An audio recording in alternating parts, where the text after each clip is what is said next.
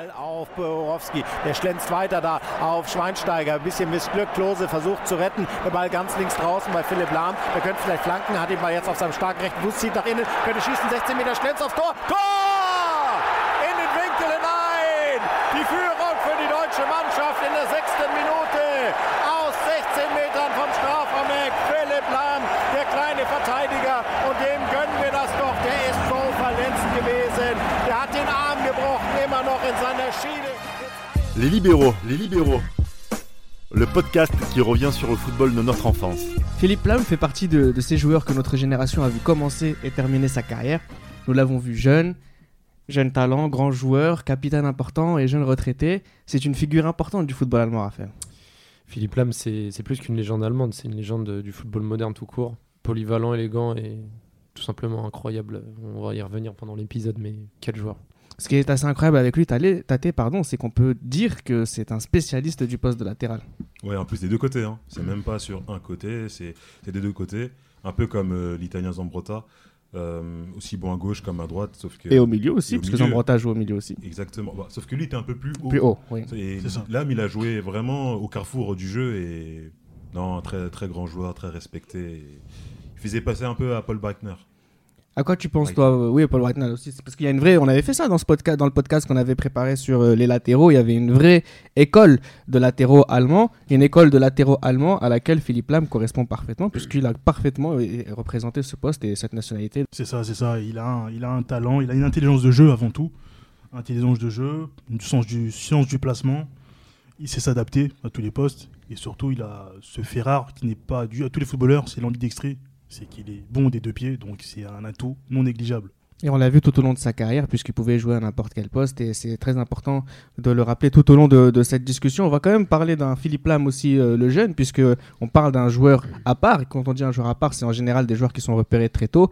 Ce garçon signe au Bayern Munich à 11 ans déjà, euh, Raphaël. Euh, les gens qui l'ont vu évoluer expliquaient déjà, par exemple, qu'à 17 ans, Philippe Lam, on n'avait plus rien à lui apprendre. Bah, en fait, c'est ça, c'est quand il arrive, il a vraiment euh, cette palette euh, complète et une certaine matu- maturité de jeu et de vision de jeu que, que beaucoup de gens de son âge n'avaient pas. Et euh, bah, malheureusement pour lui, quand il arrive à maturation, on va dire, pour jouer dans, un monde professionnel, euh, il avait quand même euh, deux Frenchies qui pouvaient lui barrer la route assez facilement, à l'instar de, Bichette Elizarazu et de Willy Sagnol. Donc il a dû faire un- une petite escale à Stuttgart pendant deux ans pour, pour s'aguerrir et prendre de l'expérience sous Félix Magath notamment. Mais en tout cas, ce, qui est, ce qui est sûr, c'est que ce prêt aura été bénéfique pour lui malgré les, les péripéties qu'il aura. On, va parler, on va parler tout à l'heure hein, de son prêt à Stuttgart qui a été complètement fatidique dans, dans, dans sa carrière. Mais ce que sur quoi je voudrais qu'on s'a- s'a- se consacre maintenant, c'est vraiment parler un petit peu du jeune, du jeune Philippe Lam et notamment euh, ce joueur qui a joué dans toutes les catégories du Bayern et dans toutes les catégories de sélection nationale. C'est juste pour bien préciser que ce joueur-là, qui paraît pas charismatique, que l'on connaît pas trop, etc., c'est vraiment un joueur à part extrêmement talentueux. On l'a jamais vu faire un mauvais match chez les jeunes, euh, Nams. Ouais, c'est un, c'est un joueur discret, c'est un joueur discret, pas très charismatique. Euh, quand il est jeune, mais justement, il s'impose dans toutes les équipes de jeunes et c'est ses performances qui, qui démontrent qu'il est un joueur très talentueux et un joueur qui travaille énormément dès son plus jeune âge. Et justement, le fait de s'imposer dans toutes les catégories de jeunes comme ça, avec une telle facilité, ça démontre que voilà, son, sa route est tracée et il sait ce qu'il veut, il sait où il veut aller. Et c'est quasiment tout fait, on sait, on sait ce qu'il deviendra. On disait par exemple que même si son physique, il paraît avoir 15 ans, il jouait déjà comme quelqu'un qui en avait 30. On disait ça quand il avait 19 ans, quand il était en Regional Liga en 3 division euh, allemande. À 19 ans, justement, il enchaîne toutes les rencontres en équipe euh, réserve. Tu le disais très bien, Raphaël, malgré la, concurrence euh, française, doublement française, il n'avait pas forcément le- les moyens de jouer euh, euh, en équipe 1. Par contre, il y a quand même ce match euh, dont on a souvenir, son premier match tâté contre le RC Lens en 2002, euh, le 3-3. C'est le premier match de Philippe Lam sous les couleurs du Bayern Munich. Exactement, c'était le match en plus, c'était l'année où le Bayern a fini dernier de la poule euh, avec euh, le champion d'Europe. FC Hollywood. Mais ils avaient lâché hein, le Bayern. Hein. ça, à partir du ça. moment Ouais. où ils, sont- sont- ils savaient qu'ils allaient pas au deuxième ça, tour, ils ont lâché. Donc ils ont. Et quel groupe en plus, quel Ouais. groupe avec le, Déport et Lan- et le Déport, Lens, Milan, Milan, ouais, le grand. Corias. Le très grand vous Milan. Vous vous souvenez des mèches blondes de Schweinsteiger Bah oui. Lui on l'a découvert aussi. Ah, c'est la même génération. génération, ce que j'allais dire. ouais. Ailier gauche, euh, c'est des. Qu'on a longtemps vu euh, sur les côtés. euh, C'est ça, très bon sur les côtés, hein, je trouve. Bah, c'était, il se cherchait un peu à ce moment-là. Mm. Alors on va commencer par le premier Philippe Lam que nous avons rencontré, c'est le Philippe Lam arrière gauche, le Philippe Lam de VfB Stuttgart. Mm. Tu peux en parler un petit peu, Raphaël Tu avais été lancé déjà tout à l'heure. Bah, c'est un joueur qui s'est vraiment formé euh, aux côtés de Félix Magath sur le côté gauche. Pour moi, je retiens ces deux années un peu compliquées entre la fracture fatigue qu'il a éloigné des terrains pendant 4 mois, euh, également ses, ses croisés qui se fait à- un peu avant son retour du, au Bayern Munich euh, euh, début, début 2005. Mais c'est là où vraiment il a commencé à prendre du, du temps de jeu, il a commencé à, à, à prendre confiance parce que jouer au Bayern Munich et jouer à Stuttgart, ça n'a rien à voir en termes de pression et d'exigence. pas le même c'est- métier. Ah non. Et, et- et ce qui est bien, c'est qu'il a fait deux ans en prêt dans le même club. Parce que généralement, un an, je trouve c'est un peu court pour un jeune. Deux ans, tu as vraiment le temps de, de t'adapter à, à l'effectif que tu as et justement avoir une continuité dans ta progression. Donc euh, ça a été une bonne chose. Malheureusement, il a eu beaucoup de blessures. Mais Surtout la deuxième saison. Ouais, je voulais y revenir aussi. La C'est quand première, il faut en parler. en- en- en- la première, elle, est- elle est vraiment exceptionnelle, mais il y a aussi un fait, c'est qu'il il engrange aussi des- du temps de jeu en sélection. Il a notamment à son premier match, je crois, à, à l'âge de 20 ans, où il avait été l'homme du match contre la Croatie, si je ne me trompe pas. Et, euh, et, euh, et c'est là où on voit que bah, pour un club comme Stuttgart, il arrive à s'imposer, mais même avec la sélection, il arrive à élever le niveau de jeu avec des joueurs vraiment de, de standing international. Donc c'est là où on se dit, même si ce n'est pas la grande Allemagne qui se fait sortir à l'Euro 2004, on voit quand même que la progression est ascendante et qu'il y a moyen qu'au Bayern Munich, il puisse, euh, il puisse éclore. Je te laisse faire un focus ta thèse sur sa première saison parce que c'est cette saison qui va l'endurcir et qui va, le, qui va le changer à jamais, qui va le rendre international. Exactement. Et souvenez-vous de la poule euh, déjà en Ligue des Champions. C'est vraiment là où j'ai vraiment commencé vraiment à le découvrir. Bon, il y avait Lens, mais contre euh, Manchester. Quand Mm. Kourani met son doublé, Mm. ils vont jusqu'en huitième jouer contre Chelsea. Et il y avait lui Ouais, et Inkel à droite. Inkel, oui, Ils le Inkel. tous les deux. Avec l'arrêt au milieu. Ouais, Ouais. c'était- Franchement, les deux là, c'était. Inkel était très fort Ouais, aussi, je me rappelle. D'ailleurs, il a pas, malheureusement, il n'a pas fait la même carrière que, que, euh, Pas du tout, que. Lam, mais au niveau du potentiel, c'est- ça se valait. Mm, mm, mm. Et euh, c'est vraiment en Ligue des Champions, on les a découverts. euh, on a découvert plus. Il impressionne Alex Ferguson. Ouais, qui est à deux doigts de, de l'acheter, mais bon, le Bayern avait euh, décidé euh, de le garder. Mm. Qui n'était pas impressionné d'ailleurs. Oui, c'est vrai. Mais on peut dire merci à Fix Magat déjà. Nams. Oui, oui, c'est ça. Lui qui est, qui est considéré comme un tyran. Oh. il a eu l'œil. Ouais, justement. clairement. Il a eu l'œil. Au final, Heinze, enfin, quand, il- quand Ferguson voulait, euh, voulait euh, l'âme, c'était avant ou après Heinze c'était c'était l'année où C'est l'année. c'est donc- l'année Donc, donc, en fait, c'est vraiment, c'était soit l'un soit l'autre en Ouais, fait. c'est un peu, tu vois, quand il joue contre euh, le en poule, Ouais. c'est après ce moment-là, il a voulu. D'accord, ok. flashé sur Donc c'est l'un ou l'autre. C'était beaucoup plus facile de prendre un Inze qui voulait partir du PSG que de prendre l'âme. Ouais, mais Bayern il allait jouer avec des champions hein, C'est s'il reste au PSG. donc Mais le c'était- Bayern comptait sur lui. Coach Vaïd. On va quand même, avant de partir dans le Philippe Lam qui, qui se confirme au très haut niveau, on va parler un petit peu d'une- de sa première saison au Bayern Munich, où là, on, du coup, il y a aussi cet héritage euh, des, latéraux français qui va parfaitement euh, s'imprégner à Tate. Bah, au début, quand il vient, dans sa tête, à mon avis, il vient pour être titulaire parce qu'il y a Lizarazu qui part à, qui part à Marseille. C'est vraiment quand Lizarazu. il revient, Il revient même. ouais. Il revient six mois Enfin, après. Numéro 69 en plus. Exactement. Après son billet retour euh, au moment de l'aller. hein. Un numéro, pas de confusion s'il vous plaît, monsieur. Ouais. Monsieur. Ça date ça- son année de naissance. Il y a que toi qui as pensé. hein. Non, que simplement, il vient, il aime bien, il vient du Rhône. hein. On sait très bien qu'il est Lizarazu, il n'est pas basque. Euh, Enfin bref. Et euh, non, quand il arrive à, enfin quand il revient au Bayern avec euh, Philippe Magat qui est, qui est coach depuis un an, il y a euh, cette volonté de, enfin, il y a cette volonté où il se dit, je peux faire mon trou. Je peux faire mon trou, mais malheureusement, ça sera un backup de luxe entre Lizarazu et, euh, et, et Sagnol. Et l'année d'après, les matchs importants en Ligue des Champions, malheureusement, c'est Lizarazu qui va les jouer. Logique. Et pas, et pas lui, par exemple, contre Milan. Il joue pas contre Milan. Et euh, malheureusement pour lui, Parce qu'il n'a pas de niveau ou parce qu'il y a trop de respect pour les Français? A trop de respect pour les Français. Trop de respect. Et puis représente. et puis ouais. c'était il y a, il y a- il y a pas mal d'années à l'époque, hein, quand tu étais jeune, tu pouvais pas être lancé comme aujourd'hui aussi rapidement euh, dans des matchs comme ça avec autant d'importance. Donc euh, c'était pas encore son tour, on va dire. Par- Justement, cette saison aussi qui va lui permettre euh, de confirmer sa présence en sélection nationale. Et j'aimerais quand même qu'on fasse un gros focus sur sa Coupe du Monde 2006 où pour le coup, c'est là tout le monde rencontre Philippe Lam pour de vrai, Nams. C'est ça, c'est ça. Tout le monde rencontre Philippe Philippe Lam pour de vrai. Et j'ai une anecdote justement ce jour-là, ce, ce, ce match contre le Costa Rica, il a mis son premier but. Quel but moi, c'est- pour quel but? Ce jour-là, euh, moi j'ai eu un plâtre. j'ai eu un plâtre parce que je faisais foot avec ma classe. Euh, j'ai voulu tacler un ballon qui rentrait dans le but. Je suis tombé sur mon bras. un autre élève est tombé aussi sur mon bras. On, était deux Ah sur ouais. mon bras. C'était terrible. Je vais à l'hôpital alors, et, et là l'infirmière, une infirmière me dit alors, on va faire comme du Bril Cissé. Ça c'est gratuit. Ça, c'est C'était gratuit. Gratuit et raciste. C'était gratuit. Gratuit et raciste. C'était gratuit. Mais moi, je me dis, bon, j'ai un plâtre, et vas-y, je vais voir le match. Tranquillement, je vais rentrer, je vais voir le match. Je suis rentré. Et quand je suis rentré, j'ai vu le match et j'ai vu le but. Parce que c'est le premier but de la Coupe du Monde Oui. en plus. Mhm. Et dès que je rentre, je vois ce but, je dis ah ouais, waouh. Là, il- si tu peux pas frapper plus fort en fait pour les gens qui ne te connaissent pas, pour les non suiveurs de foot, ils vont tout de suite se demander qui est ce joueur pour mettre un tel but. Et en plus, il rentre dans l'intérieur, il met une lucarne On comme peut ça. pas mettre mieux en lucarne. C'est est ça, tu peux pas, tu peux pas ouais. mieux faire et tu peux pas mieux te présenter au monde quoi. C'est la raison pour laquelle il joue à gauche, du coup C'est grâce à c'est pour cette frappe? Bah, peut-être pas, mais en tout cas, il a montré que il était vraiment important avec la- son pied droit de rentrer dans l'axe et il avait toujours cette capacité à, à- à aller vers le sens du but. C'est-à-dire que quand il faisait la différence, il pouvait à la fois déborder pour centrer, mais aussi rentrer pour tirer.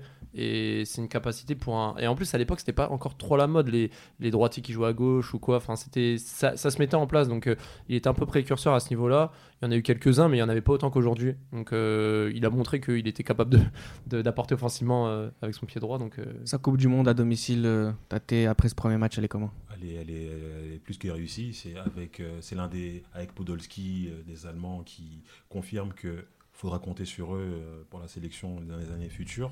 Il est dans l'équipe type, hein, la Coupe Oui. du Monde. hein. Il a fait un gros match contre le Portugal à la troisième place aussi. hein. Et même, et même l'Italie, il, il muselle Camoranesi qui n'existe Oui. pas. Et il sort en cours de match ou en prolongation, il sort euh, Camoranesi parce qu'il il s'est fait manger. D'ailleurs, j'ai aussi une anecdote Allemagne-Italie 2006. Je me casse le bras ce jour-là aussi. Bah, dis je mate le match et je mate le, ma- je mate le match justement euh, avec le plâtre et tout. euh, T'as fait une Cissé, toi aussi? Non, je tombe en vélo, j'ai cassé le poignet. Ah. j'ai voulu battre mon record de vitesse. Et et Charles Virin, malheureusement, tu- À l'insu de ton plein gré. À Chartres à exactement. Paris À Chartres On peut dire que sur le coup, t'as pas eu beaucoup de trop de chartres. Alors, euh, ensuite, après cette Coupe du Monde, euh, après cette Coupe du Monde 2006, on arrive euh, sur la saison 2006-2007, et c'est cette saison 2006-2007 où pour la première fois de sa carrière, Philippe Lam est indéboulonnable. Indéboulonnable, mais bon, dans quel Bayern aussi? Un Bayern qui se fait euh, souffler le titre par Stuttgart, son ancien club, mais euh, vraiment, un ba- les Arazou part à la retraite. Et oui, là, il s'impose vraiment euh, en tant que titulaire à gauche. C'est bien pour lui, à titre personnel, mais à titre collectif, c'est catastrophique. Le Bayern va jouer euh, l'Europa League l'année d'après, enfin la Coupe UEFA l'année d'après. Mhm. Et malheureusement, à titre collectif, ça va être une saison très très insuffisante. C'est plus la saison d'après où, avec les arrivées de Ribéry, Luca Toni, qui va à titre Il y a aussi l'arrivée de Marcel Janssen, et Janssen. pour le coup, pour le coup, il y a effectivement. Altid que- top, close. Mais, non, mais pourquoi je parle de, de Janssen? Parce que là, c'est les Mm. premiers doutes euh, de, de Philippe Lam dans sa carrière, enfin depuis qu'il est devenu indéboulonnable au, au, au Bayern Munich. On, là, pour le coup, il y a déjà ses premiers matchs un peu plus souvent euh, du côté droit. Il y a aussi tout ce qui se passe en dehors du terrain. On parle de lui du côté du FC Barcelone de manière très sérieuse. On parle de lui du côté de Manchester United de ma- manière un peu moins sérieuse. Euh, Il y a aussi euh, le record historique de l'amende qui a été donné à un joueur du Bayern a été reçu par Philippe Lam sur cette période-là parce qu'il avait critiqué la politique sportive du Ouais. club. Il y a vraiment à ce moment-là beaucoup de doutes, Nams, autour de, de Philippe Lam. C'est ça, beaucoup de doutes. On se demande justement ce qui va devenir de son cas.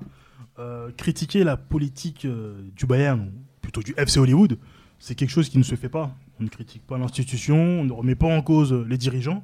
Ça ne se fait pas au Bayern. Mais lui, malgré son manque de charisme et, autres, on, commence déjà à voir qu'il a du caractère. Et quand il pense quelque chose, quand il veut s'exprimer, il ne se gêne pas pour dire ce qu'il pense.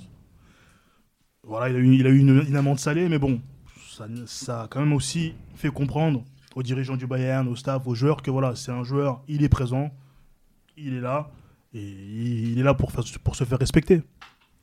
C'est vrai que Nams le mentionne bien, il avait un gros caractère, il a eu plusieurs tumultes avec euh, des coachs, notamment Klinsmann, où lui reprochait d'être un peu trop, un peu trop fitness, un peu trop dans, dans le- la spiritualité du corps plus que sur la partie tactique. Ouais, les- Avec euh, Van- de Bouddha, là. oui, Oui, oui, bien sûr. Van Gaal aussi. euh, en plus, il s'est battu avec Robben. Donc, forcément, quand il a eu des petites euh, querelles avec euh, Van Gaal, où il le reprochait lors de sa deuxième saison de, de n'a pas avoir eu cette continuité attendue par rapport à, à, ses, à ses attentes, là, l'a fait comprendre publiquement. Robben a, a défendu justement Van Gaal. euh, voilà, c'était des compatriotes. Il y avait également. C'est ça. Et puis il y avait aussi euh, vraiment tout- toute cette. euh, toute cette Enfin voilà, il prenait du galon, donc forcément sa voix portait plus. Et, euh, et c'est pas pour rien qu'on le voyait justement sur les tablettes du Barça et que Guardiola voulait, le voulait vraiment. Un joueur vraiment. euh, vraiment, il, il avait tout donné pour l'avoir. Finalement, ça s'est pas fait. Mais lui, en tout cas, il était vraiment chaud pour partir parce que ça faisait déjà deux ou trois ans où voilà, il n'était pas satisfait de la tournure que prenait le Bayern Munich à ce, moment-là. prend du galon parce qu'en 2008, quand il a failli partir au Barça, il a le plus gros salaire du club. Ouais. Il a le plus gros salaire du club. Et, euh, et à ce moment-là, il a le plus gros salaire du club, il décide de rester, mais l'année d'après, comme tu dis avec Klinsmann, ça se passe pas bien. Même au niveau du poste, il, il commence à demander qu'on lui, prévienne 40 qu'on lui prévienne 48 heures avant Mhm. pour qu'il joue à gauche ou à droite, parce qu'il était souvent baladé. euh, À partir de cette saison-là, oui, cette saison-là. Et c'est vraiment l'arrivée de Van Gaal où il va se Mhm. stabiliser sur le côté droit. Mhm. Et, quand, et quand Robben arrive, du Real Madrid, ils vont vraiment former ce duo sur le côté. Et pour la première fois de sa carrière, il va avoir un ailier de très haut niveau euh, au- au- au-dessus de lui. Et c'est là qu'il va vraiment Mm, euh, mm, mm. exceller dans, dans- sur le côté droit. Bah, justement, on va, on va, on va s'intéresser à, à cette partie de, de sa carrière où du coup on a parlé de l'âme l'arrière gauche, là on va parler de l'âme l'arrière droit. Si l'âme l'arrière gauche a été un très très bon joueur, l'arrière droit a même été l'un des meilleurs de, de son poste au monde. Et c'est justement cette patte Van Gaal, c'est aussi ce, duo avec Ariane Robben qui a participé à, ce, à, ce- à ce- cette confirmation de Philippe Lam à son poste, enfin qui semble, qui semble bah, se tenir à, à un poste sans, sans bouger. C'est ça, c'est ça. Van Gaal a compris. A compris. Et justement, le fait de jouer avec euh, Robben, un joueur qui repique sans cesse dans l'axe, lui, ça lui permet de prendre son couloir. Donc, c'est. C'est très intéressant. Euh, il, a, il a le libre service, le libre service pour prendre son couloir. Euh, sa qualité de centre, qui n'est plus à démontrer. Sa qualité de dribble aussi. En un contre un, il, il est plutôt doué. Il a les deux pieds. Les appuis, Les appuis. exceptionnels. Les appuis, revenir, en plus faire les efforts, donc faire les allers-retours. Et euh, il est vraiment, vraiment, il commence vraiment justement à s'imposer, à être au top de sa forme. Et à chaque fois qu'on se dit que voilà, il a atteint un niveau très élevé, mais il arrive à nous surprendre et encore à élever encore plus le niveau, ce qui est, ce qui est assez incroyable. Et ce qui est intéressant aussi, toujours dans cette euh, progression et dans ce- cette confirmation comme étant un des meilleurs, c'est qu'il devient le capitaine du meilleur Bayern de la décennie.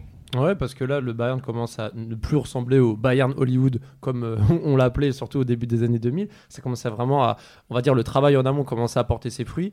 Et euh, quand on parlait de projection de, de jeu de l'âme, moi je sais pas si vous vous rappelez, même en 2006-2007, le but qu'il met contre Bochum, ou des buts qu'il mettait, où euh, très clairement il y avait vraiment une, une assiduité offensive, c'est-à-dire qu'il avait une- un comportement d'attaquant, c'est-à-dire que tu le voyais faire des 1-2, des, Ouais. des frappes, des, même des percées, c'est-à-dire qu'il levait la tête, il anticipait, euh, que ce soit en sélection aussi, en sélection il en a mis quelques-uns, des, quelques-uns des, des buts comme ça, mais, euh, mais voilà, on le voyait vraiment que le mec, il était vraiment au four au moulin, et offensivement, euh, limite, il, était, il avait rien à envier à, à la finition de certains autres attaquants. Euh, euh, Tate, tu devrais prendre euh, euh, ce- exemple sur ce genre de joueur. Non, mais justement, on va encore un petit peu se concentrer sur ce- cette période, on va dire 2010-2013, où on a un Bayern euh, qui remporte tout sur son passage, avec Philippe Lam comme capitaine. Philippe Lam qui, qui, qui, qui, a, qui, qui, qui a le brassard et qui, qui, qui gagne ces, ces trophées-là. Euh, on va se poser la question de, de son statut euh, en tant qu'arrière droit dans la hiérarchie de tous les gens qui jouent à son poste à ce Euh, moment-là. Clairement, euh, à l'é- à l'époque, euh, ils étaient quatre. Euh. Ramos. Ouais, mais il était Ramos. déjà repositionné dans l'axe euh, vers la fin. Ramos, Ramos, première année Ramos, ça part- Moi, moi, franchement, les, plus 2011, moi, 2011, c'est surtout- moi, pour moi, il n'y a, 2011, que- il y a 2012. que Dani Alves qui peut le regarder dans les yeux. Et encore, Maicon. Ouais, mais. Maicon, ça n'a pas duré assez longtemps. Non, mais sur la période. Mais sur la période, c'est vrai. entre 2006 et Oui, 2000 oui, et 2010, À l'Inter, oui, euh, C'est ça. Ah oui. Oui. Mais Dani Alves, pour moi, restait quand même légèrement au-dessus par à ce moment-là. Mais l'âme, euh, l'âme monte en progression. Pour moi, il y en a- ils étaient quatre, clairement. Il y Ouais. avait Ramos, euh, dans le désordre. hein. Ouais, mais Ramos, ouais. Mike- les Brésiliens et Alves. Ouais, ouais, et Alves vrai. et Maicon. Ouais, c'est vrai. Pour moi, c'était. Et là, clairement, il est dans la hiérarchie mondiale. C'est ça. Et Alves et Lam, c'est quand même deux profils assez différents. Oui. T'en as un qui est plus dans la fantaisie, dans le spectacle, et l'autre qui est beaucoup plus euh, dans la sobriété, Ouais. Dans la, Ouais, mais Lam- dans l'efficacité. Ouais, mais Lam. l'âme, j'invite vraiment les auditeurs qui regardaient pas trop le Bayern, regarder vraiment les archives de l'âme, parce que l'âme, on pense tout de suite à un joueur, on va dire, qui va rester sous son couloir, rester un peu en retrait, pas trop. Arbeloa, quoi. Mais non. Ouais, mais, Ouais. mais l'âme, franchement, il faisait des dingueries. hein. Quand il, il était lancé, il faisait des 1-2, il, il se lançait sur 30-40 mètres. C'est ça. Non, l'âme aussi, il avait des fulgurances, c'était vraiment impressionnant à voir. Et toi, en plus, Raph, tu peux le savoir, hein, Philippe Lam dans FM 2005. euh, Oui, Vandenborg, Philippe Lam, les mecs comme ça. Oh, c'est ça. Incroyable. Par Van Den Bar, en tout Ouais, incroyable. un mutant. Incroyable. Un mutant. On Au sens propre, au sens figuré, par, par la suite. Non, parce qu'en parallèle de, en parallèle de, de ce, de ce Philippe Lam en club, on a aussi le Philippe Lam en sélection, qui du coup, on est au-delà de l'Euro 2004 et de la Coupe du Monde 2006. Là, on a affaire à un joueur qui est de plus en plus important. On l'a vu en 2008, en 2010. Tu, quel regard tu portes sur cette période euh, internationale La pour lui cagade en 2008. Ouais, on 2008, parlait. franchement. En c'est- finale, c'est contre la première chose à laquelle je pense, oui, Ouais. ça. Il se fait prendre de manière assez naïve. Il est assez naïf sur le coup. Euh, il n'a pas le droit de se faire déborder de la sorte en finale dans un match Mais il pareil. fait un gros match contre la Turquie par contre. C'est ça, Ça, faut en, par- faut en parler. Il- il Il, marque. fait un très gros match en vrai. demi-finale. Mais, oui, vrai. mais toi, t'as eu la chance de voir les 90 minutes, mais pas nous, Français. toi, t'es d'origine allemande, t'as pu voir chez toi. Mais souvenez-vous de ce match-là. Je remer- remercie Gunter. Non, mais ce, ce match-là, mais il y a, y y au moins 20 minutes de ce match-là qu'on n'a pas pu voir Mm. à cause de la coupure de TF1. Et euh, c'est pour ça que oui, on le voit marquer, mais on voit pas vraiment les 90 minutes Oui, c'est euh, vrai, c'est de l'âme, c'est ça, c'est ça. Mais la première chose qui nous vient à l'esprit, c'est son, c'est- ce duel avec Torres, malheureusement. Mais ça dit quoi cette erreur? Un peu, encore un peu tendre, un peu tendre Pas encore. travailler encore. Mais il est encore tendre. jeune à ce moment-là. C'est ça. Mais Oui, 24 ans, jeune, euh, mais Ouais. presque titulaire euh, au Bayern. Il est encore à gauche. c'est Ouais, il y a une référence mondiale, c'est vrai, c'est ça, une c'est référence ça, mondiale. ouais. C'est ça. Et il faut travailler encore, faut bosser, faut être plus concentré, plus rigoureux, plus rigoureux. Parce que c'est vraiment grotesque. hein, c'est- C'est ça, c'est ça. Il peut pas faire ça. Mais bon, on verra par la suite qu'il grandira, qu'il apprendra de ses erreurs. Et sa. Coupe du Monde 2010. Elle est plutôt bonne, sa coupe du Très Monde. bonne. Il est dans l'équipe type si je me trompe pas. Ouais, bah, en fait, pour être très clair, à chaque fois qu'il a joué une Coupe du Monde, il a fini dans Ah, l'équipe. moi, moi, j'ai- moi, forcément, en tête, j'ai euh, son centre pour la tête de Klose contre l'Australie. J'ai Ouais. j'ai toutes ses phrases, même. euh, je crois que c'était, je sais plus contre quelle équipe, il avait fait euh, multiples sauvetages, ces, ces fameux tacles qu'il maîtrise très bien, Ah même oui. quand tu le sens. On va en parler, on va retard, parler il de à droite, son, de et son il jeu joue à droite. défensif. Il joue à droite, c'est Il vrai. joue à On va parler de son droite, jeu Le centre, le défensif. centre vient de la droite contre l'Australie. Non, que si vous voulez, on peut le faire maintenant. C'est parce que là, on a fini avec un petit peu le, le Philippe Lam latéral, parce qu'on va parler du Philippe Lam milieu de terrain aussi. On sera obligé de, de Ah le oui, mentionner. oui, oui. Mais justement, ce Philippe Lam latéral, ce Philippe Lam latéral, on a vu au cours de sa carrière que bon, son ambidextrie lui permet de jouer dans les deux côtés. On a vu des très grosses frappes et des très beaux centres euh, de sa part. Ce qui est intéressant aussi, c'est toutes les courses euh, qu'il a pu faire. Euh, Il a toujours avec ses grosses joues rouges. On l'a- bien vu, tout ça. Moi, ce qui m'intéresse beaucoup avec Philippe Lam dans sa façon de jouer, c'est qu'il a compensé quelques déficits physiques par une intelligence exceptionnelle et il défendait par anticipation. C'est ce qui explique deux choses qu'on ne le voyait pas très souvent au sol et qu'on ne le voyait jamais avec des cartons. C'est impressionnant. Zéro carton rouge dans sa carrière. C'est juste incroyable. Mais c'est quoi? C'est comment il a c'est quoi? C'est c'est parce qu'il a commencé jeune milieu qui sait comment lire le jeu? Mm. Euh, Qu'est-ce qui fait la différence ça Non, mais comme le disait Pirlo et comme le disaient beaucoup de personnes, et même Guardiola le disait, c'est le joueur qui, pour lui, qu'il a entraîné le plus intelligent. Et on, on rappelle que Guardiola a entraîné euh, Xavi et Iniesta. Oui oui oui. Donc euh, s'il le dit, c'est qu'il parle pas. Surtout Messi. Et Messi. Oui, et Messi, oui, enfin, ça va de soi. Mais, euh, mais voilà, il était super intelligent. On le voit dans ses déplacements. Et même quand il laissait, je sais pas si vous voyez, mais même quand il laissait un peu d'espace à son adversaire pour accélérer et déborder, en fait, il préférait le laisser partir un peu devant pour qu'il puisse bien revenir et prendre la balle sans faire faute. Enfin, c'était vraiment l'anticipation. Et en fait, tout se passe dans la tête. C'est l'anticipation. Mm. La technique du chat, Tate. Ouais, La technique du chat, non, mais c'est exactement c'est ça, exactement Un, ça. un peu comme Van Dyke qui fait un peu aujourd'hui. Oui, voilà. on le on Voilà. laisse un peu d'espace et, Mm. et d'un coup, rah, C'est ça. on prend, euh, on chope la balle. Et Au ça, moment c'est- opportun. ouais. Exactement. Bah, Pour en revenir, faut, faut mentionner aussi cette euh, fameuse saison 2012-2013 où il Onze. fait 17 Onze. passes, 11 en championnat. ouais. ouais, dont 11 en championnat, 17 passes toutes compétitions C'est confondues. énorme. Et à la fin, C'est ça énorme. finit comment? Ça finit par les trophées, par le triplé. C'est ça qui est assez important. C'est qu'en fait, comment tu arrives à être bon tout au long d'une saison, à être important dans la décision du résultat final pour ton équipe et qu'à la fin, ce soit toi qui soulève les trophées? Ouais, c'est c'est très évocateur. Être le leader, d'une- être le leader, le capitaine d'une équipe qui gagne, Triplé c'est ça, c'est Et, jamais et encore, et encore, on n'a pas mentionné la finale de 2012 parce que je sais pas si vous vous rappelez le centre qu'il met en finale pour, euh, je sais plus si c'était pour Muller ou ou une tête qui passe juste à côté. Enfin, il aurait pu également être en décisif pour la finale de 2012. Enfin, enfin bon, même s'il rate son penalty lors de la Mm. séance, ça faut aussi en parler.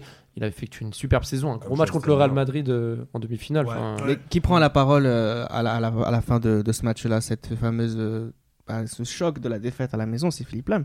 C'est Philippe Lam qui dit que c'est inacceptable de perdre euh, cette finale à domicile. euh. Surtout quand tu ouvres le score à la 85e. Mais bon, il y a des, il y a des, il y a des, penalty en prolongation, il y a beaucoup et de- il y a des, il y a des choses qui ne sont pas explicables. Exactement. Ça. et qu'on peut pas parler à l'antenne. Ouais, Ce qu'on peut dire par contre à l'antenne, et ça aussi c'est intéressant toujours dans ce Philippe Lam qui paraît lisse et qui ne l'est pas vraiment, c'est que quand il a repris le, ba- le, le, le- le brassard à Balak, ça lui posait pas de problème, il a repris le brassard à Von Bommel, ça lui posait pas le problème, il a toujours été à la hauteur et, Ah et il fallait aller le chercher son brassard, il voulait plus le rendre. hein. Si je peux me permettre, le Oui. brassard à Van Bommel, c'était pas très compliqué de le Oui, faire. c'est ce que j'allais dire. C'est vrai. Mais celui de Balak, oui, en 2010, oui, franchement. Il était dur, celui-là. Ouais, il Mhm. était dur. Ouais. était à prendre celui-là. Ouais. On va justement bah, finir un petit peu, on va continuer encore un peu, on est ensemble, c'est bien, mais pour, pour parler un peu de ce Philippe-là, milieu de terrain, tu as déjà répondu à la question que je voulais poser, Raphaël, c'était d'essayer de savoir qu'a entre-aperçu Guardiola chez Philippe Lam pour le décider à le jouer au milieu de terrain. Placement, intelligence, anticipation, compréhension du jeu. C'est-à-dire que c'est le genre de joueur, avant même qu'il ait, le ballon- avant même qu'il ait le ballon, dans son placement, il sait déjà quel sera son prochain mouvement. Mais même, mais déjà. mais les, les joueurs comme Tony Kroos, etc., je veux dire, au milieu de terrain, il y avait quand même à l'époque au Bayern, il y avait de la qualité, mais c'était jeune. Là, c'était expérimenté, il savait tout faire, il avait les deux pieds, le sens du jeu. Et Guardiola, voilà, il, il sent parfois permuter et rendre plus flexibles les joueurs qui peuvent justement apporter dans d'autres secteurs du jeu. Et ça a été un pari réussi. Et le Joachim il en a profité au Mondial 2014 Oui, on va en pour parler. le, de- le rep- le repositionnement de, On va parler de ce de, mondial. de, de- de l'âme en 80. C'était- Un petit peu, mais c'est-à-dire Oui. que ça lui a permis d'avoir d'autres possibilités et de. Et Boateng, de- je crois. Ouais, c'était ouais, mais à partir du moment où c'est contre l'Algérie ou euh, Non, on va Ah, parler de l'équipe. On va, on je va ne parler veux, de pas la parler, Coupe je du ne veux Monde. pas parler de ce match. Non, non, on va parler de la Coupe du Monde. Tout est prévu. C'est juste pour euh, un petit peu rester sur. Déjà, il faudrait faire un bilan d'un Mm. Philippe Lam au milieu de terrain. Ce serait quoi ce bilan? Bah, le bilan, il est. Après, c'était beau à voir, faut dire ce qui est, mais faut pas oublier la déroute qu'ils prennent contre le Real Madrid. Le, le 4 le Ouais, 0-4. 0-4, oui. Il est au milieu de terrain et c'est pas que de sa faute. hein, Ah c'est- non, c'est mais une le- déroute collective. le 0-4. C'est une erreur de, de Guardiola assumée. Oui. Et c'est vrai que c'est ça. Philippe Lam, c'était l'un des joueurs, ça te permettait de changer de système en plein match. Tu pouvais passer à 3 derrière. Mais c'est ça en fait, il t'offrait plus de possibilités. exceptionnel. Mais quand tu joues contre une très grosse équipe comme le Real Madrid, Il faut être Il, sûr que il- c'est ça. il faut, il faut le positionner dans son poste de prédilection. Faut être C'est- sûr de- C'est super important. Mais justement, c'est quoi son poste de prédilection? C'est latéral droit. Pareil, ouais, Ouais, latéral droit. droit, clairement. Latéral droit, bah justement, vous répondez à, à une question que, que, que un auditeur va vous poser. Cet auditeur, c'est c'est Rafik. Et juste après, on va parler de sa Coupe du Monde 2014. La question que j'ai pour les libéraux, c'est qui est pour vous le meilleur Philippe Lam Philippe Lam, l'arrière droit qui, euh, qui règne sur euh, tout le côté, que ce soit défensivement ou offensivement, propre dans les tacs, propre dans les centres, etc.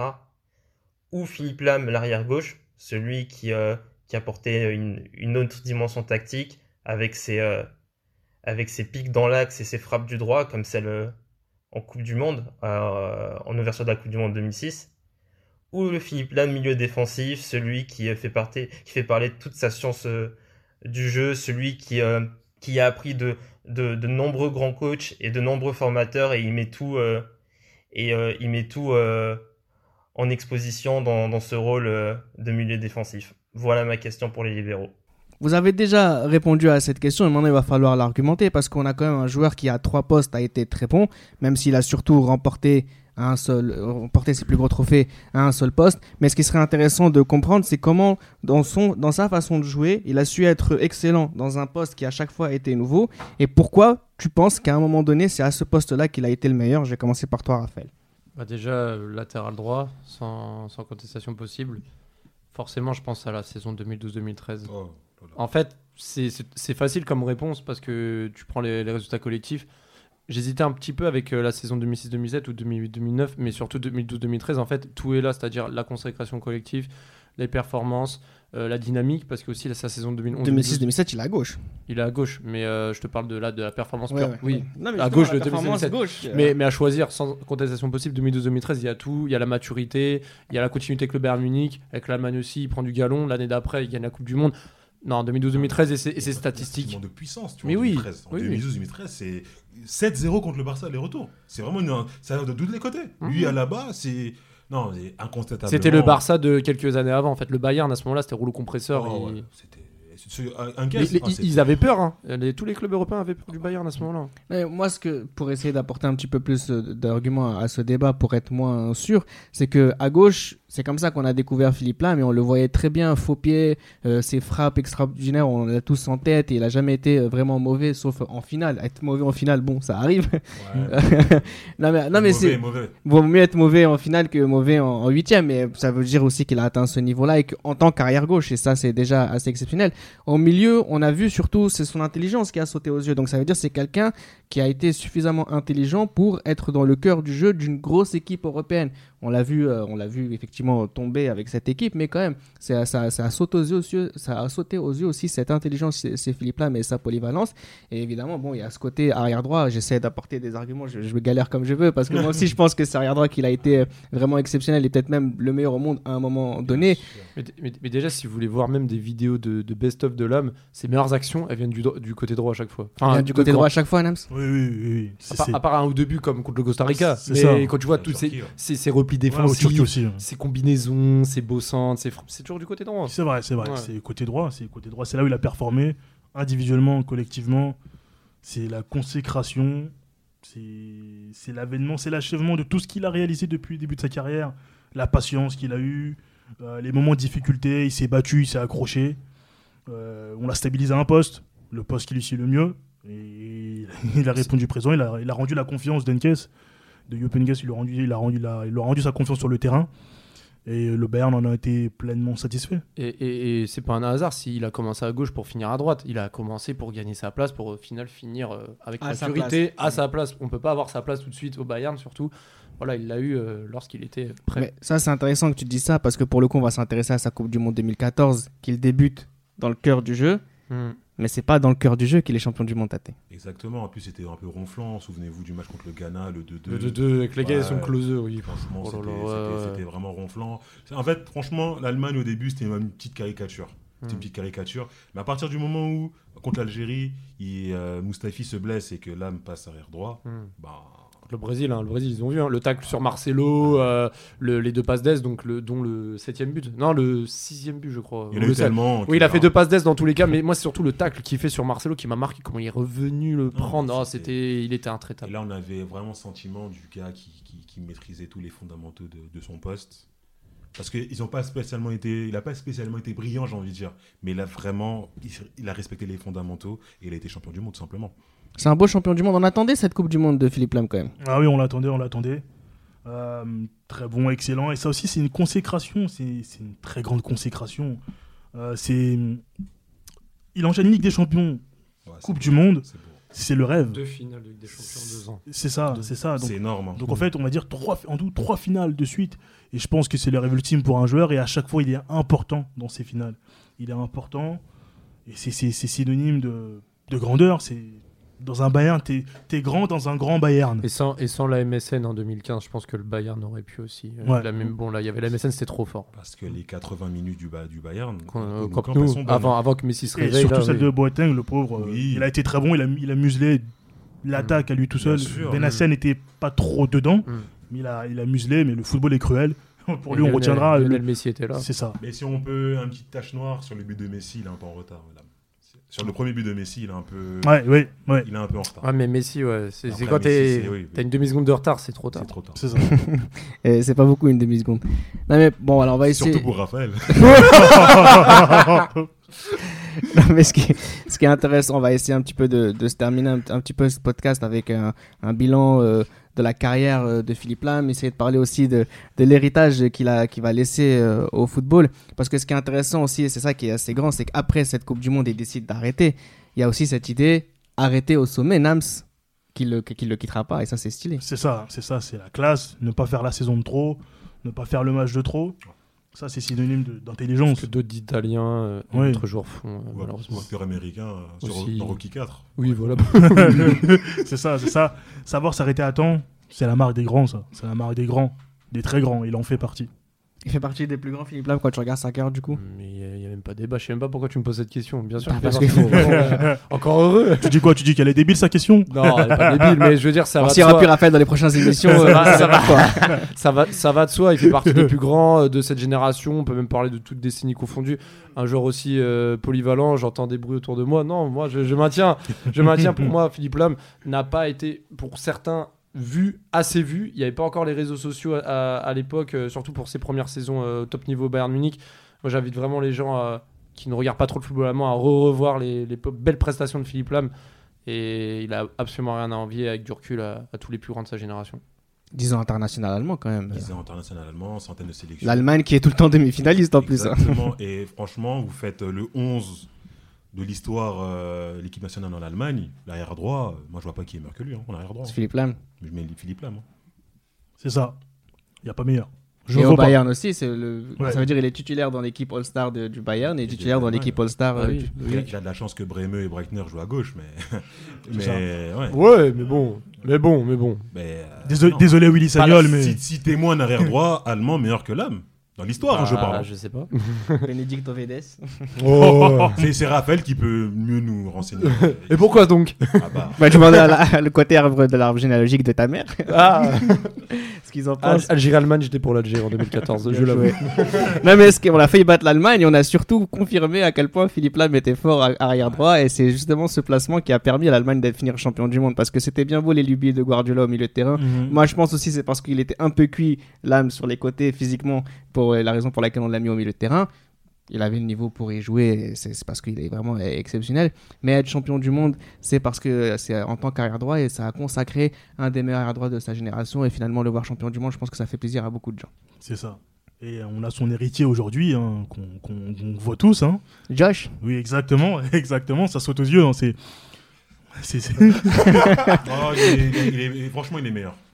Josh, au milieu de terrain, il est meilleur que lui. Oui, oui, oui, ah oui, oui, il est meilleur. Il est meilleur, mais on sent dans le Je pense que même globalement, il est meilleur que lui. Honnêtement, globalement, je pense que Kimmich est meilleur que, que Lam. On va pas terminer le podcast sur euh, une conclusion qui dit que Kimmich est meilleur que Philippe Lam. Mais par contre, par contre, il y a une vraie culture de la polyvalence chez, chez les Allemands et qui a parfaitement été représentée par Philippe Lam. On restera quand même sur cette fin-là et on espère à Joshua Kimmich d'avoir le quart du palmarès de Philippe Lam et ce serait déjà très bien pour lui. C'était Les Libéraux, un podcast produit par Sport Content.